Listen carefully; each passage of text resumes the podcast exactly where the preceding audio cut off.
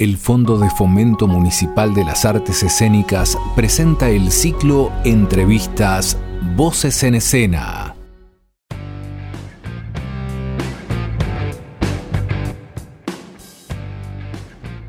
Bienvenidas, bienvenidos al ciclo de entrevistas Voces en Escena. Hoy voy a recibir a otras de las voces jóvenes, Rodrigo Martini. Se dedica a la producción y realización de cine y de teatro independiente.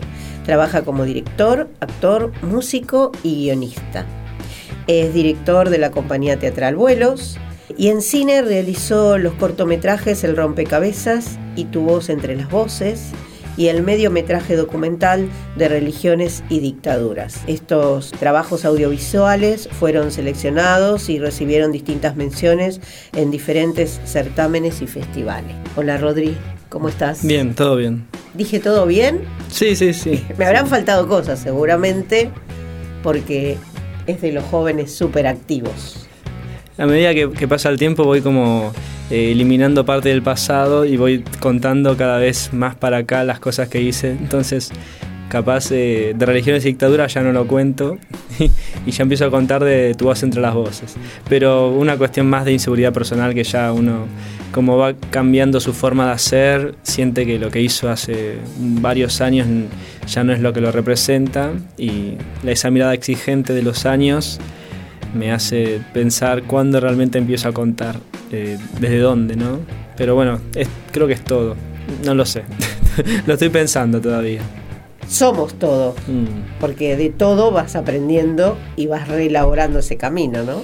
Sí, sin, sin el A no llegaba la H, y, pero bueno, viste que a veces también como todo el tiempo todo es tan competitivo y, los estándares así de calidad artística son todo el tiempo se van renovando y poniendo la vara más alta, nunca sé eh, cuándo ya quedaste afuera de esos cánones, que igual creo que tiene un valor artístico lo que está por fuera de esos cánones, pero por eso a veces me pregunto, digo, ¿desde dónde empiezo a contar si tengo que difundir?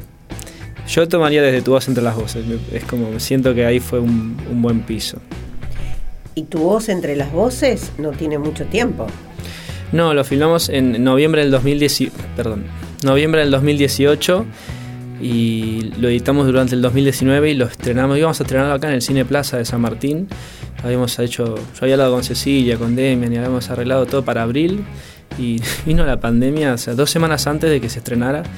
Entonces se estrenó virtualmente ese año, pero no era la idea tampoco. Pero sí, se la concibió en 2018. Y ya que hablaste de años, experiencia, porque el que te escucha piensa que tenés un montón de años. entonces yo haría dos preguntas. ¿Cuántos años tenés? ¿Y a qué edad empezaste?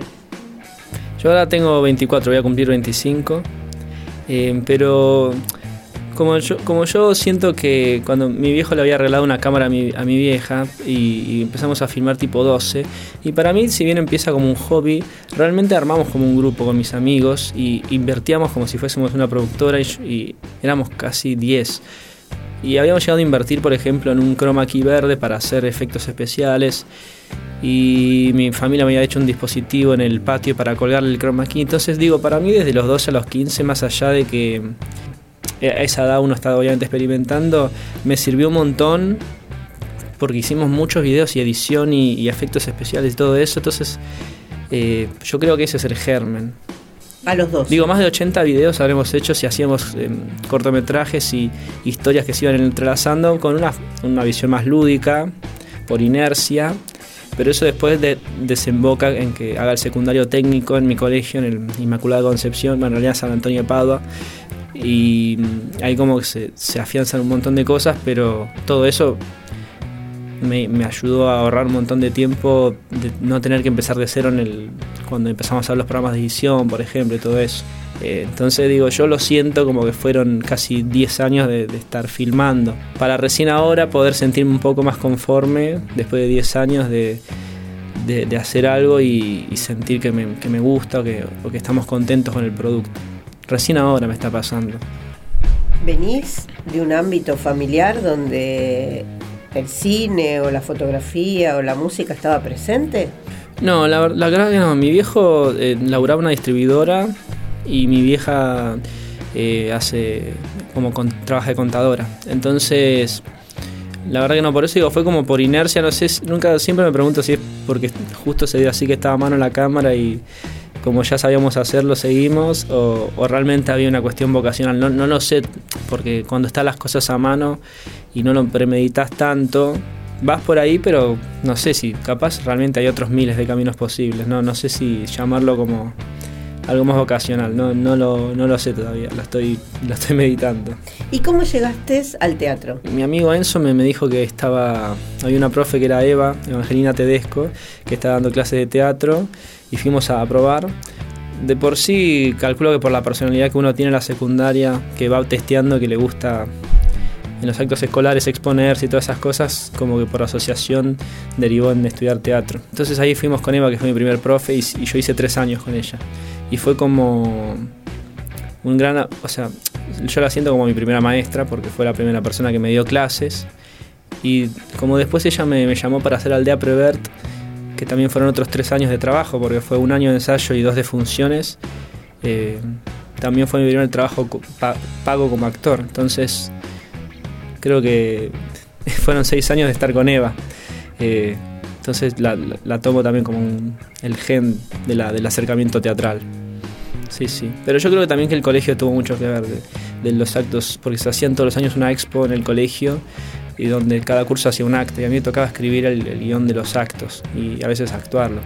Entonces digo, como por consecuencia también todo se va mezclando. Y es como un gran laboratorio para mí el colegio, o así lo fue, donde exponerse está, era un otro, otro, sí, otro laboratorio más, un campo de ensayo más. Entonces creo que se va todo como mezclando. Y la música, yo creo que también 12 años, o sea, todo a los 12, 10, 12 años, porque nos hacían elegir entre flauta y piano en el, colegio y yo elegí piano. Pero también, ¿no? Por tenerlo a mano, después empiezo a profundizar y también tocando en el colegio. Al principio en los actos religiosos eh, no, me hallaba mucho con el colegio religioso, pero bueno, tocaba porque me gustaba tocar. Pero después ya entré al Conservatorio de Música y empecé a tener mis primeras bandas, entonces el acá el de San Martín. Entonces creo que es como una especie de bola que va por inercia y en un momento te das cuenta que no te alcanza con, con una vez por semana y que querés profesionalizar y querés encontrar gente que esté en tu sintonía y a la vez tenés como, cuando sos adolescente, esas, esos iconos que vos admirás y que, soñás con, ver cómo, cómo se fue dando el, proceso de otros artistas hasta que llegaron a constituirse. Entonces, todo ese cúmulo de, idealismo y de, sueños y a la vez de ganas de, de que no quede en algo part-time fue como desembocando que también siento que recién ahora, después de ya van a ser 12 años que estoy dale con las teclitas, siento que ahora estoy como encontrando una forma de tocar que me gusta.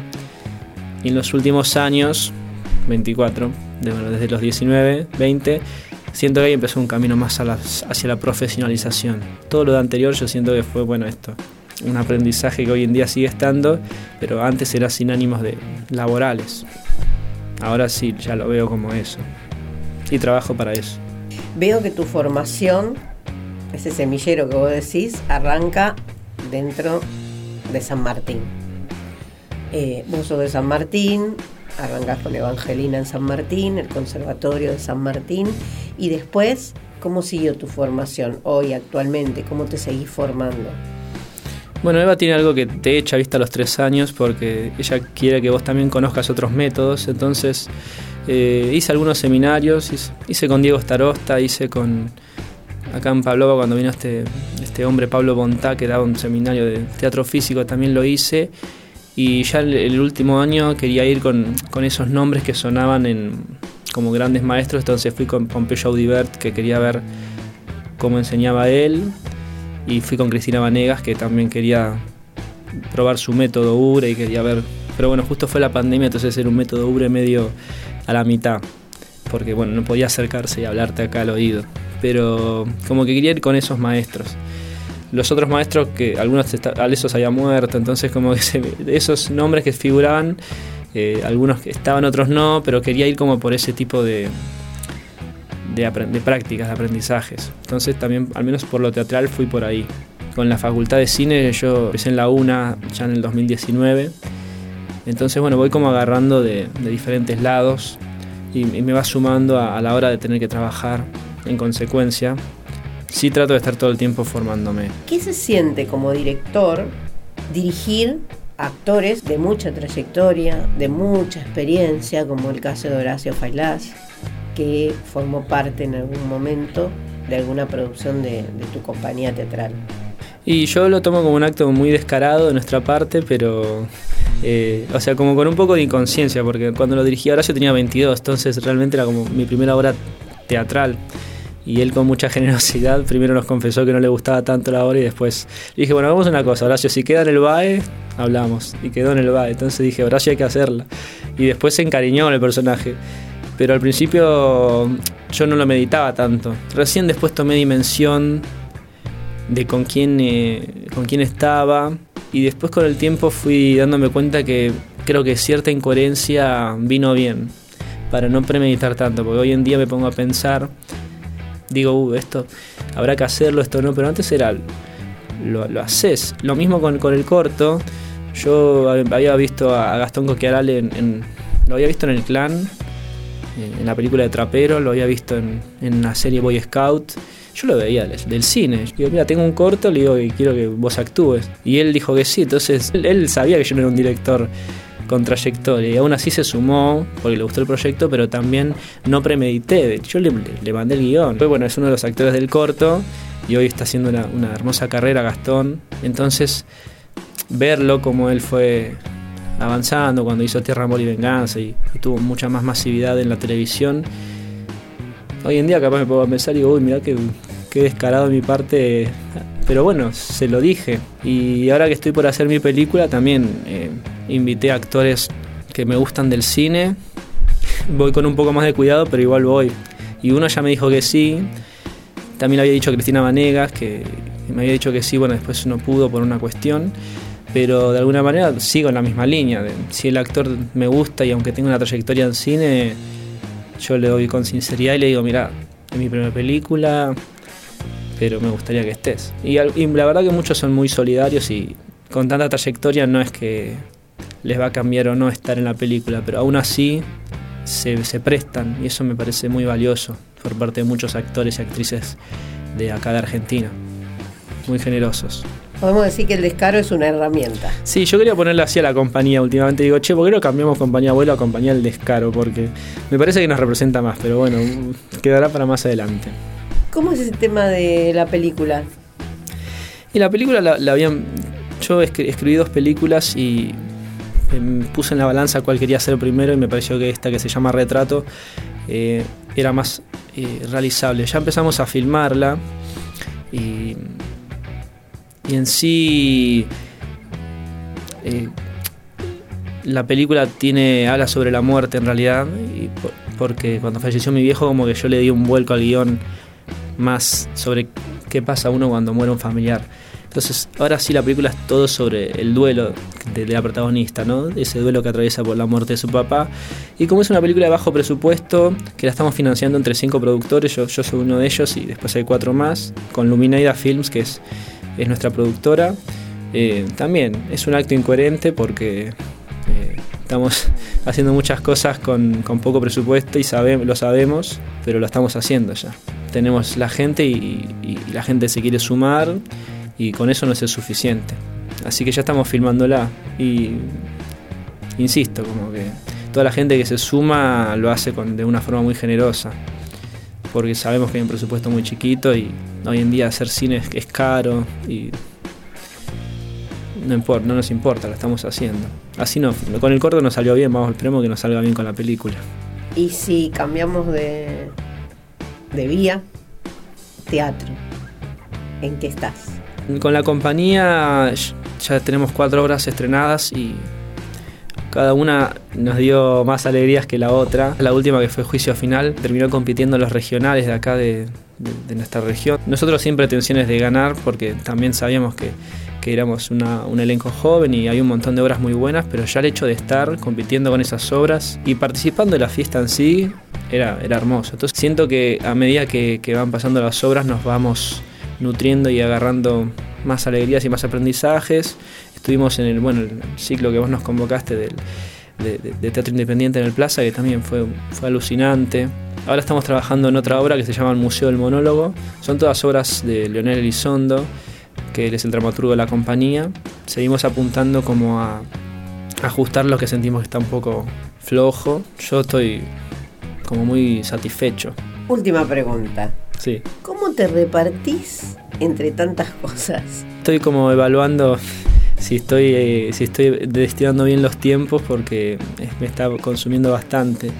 Eh, pero bueno, trato de tener como una estructura muy firme en, en, qué hago cada día. La verdad que igual mes a mes me va cambiando porque capaz si disfruto mucho de actuar y si me llaman para grabar algo, ya sea como extra o como actor en, series y esas cosas, yo dejo de lado todo lo que tengo para grabar porque le doy como mucha prioridad a, a lo que es audiovisual. Entonces ya con ese vamos, yo todo el tiempo estoy semana a semana capaz diciéndole a algún alumno, mira, hoy yo no tengo que grabar, no puedo darte clases. Estoy aprendiendo. A veces me cuesta un poco, porque es como semana a semana es una grabación eh, que es, más trabajo, es, necesito los ingresos, entonces todo el tiempo estoy refaccionando la agenda. Hoy estás viviendo de esto, de todo este trabajo. Sí, hoy sí, hoy, o sea, recién ahora que pude después de, yo siento que fueron siete años desde que salí de la secundaria y empecé con los castings y todo hasta ahora, donde puedo tener mis, mis sueldos con, lo que es el teatro, el cine y la actuación. Así que estoy como respirando, pero bueno, escucho a todos les pasa lo mismo, que es la incertidumbre de mes a mes. Gracias, Rodrigo, por contarnos tu historia y, por seguir trabajando y formando. ¿sí? Muchas gracias a ustedes. Bien, una vida joven y muy activa que sigue creciendo, sigue trabajando, formándose. Y nos despedimos nuevamente por hoy junto a Romina Fasani en el soporte técnico y yo, Claudia Sichetti, para reencontrarnos en una nueva entrevista con una nueva voz en escena.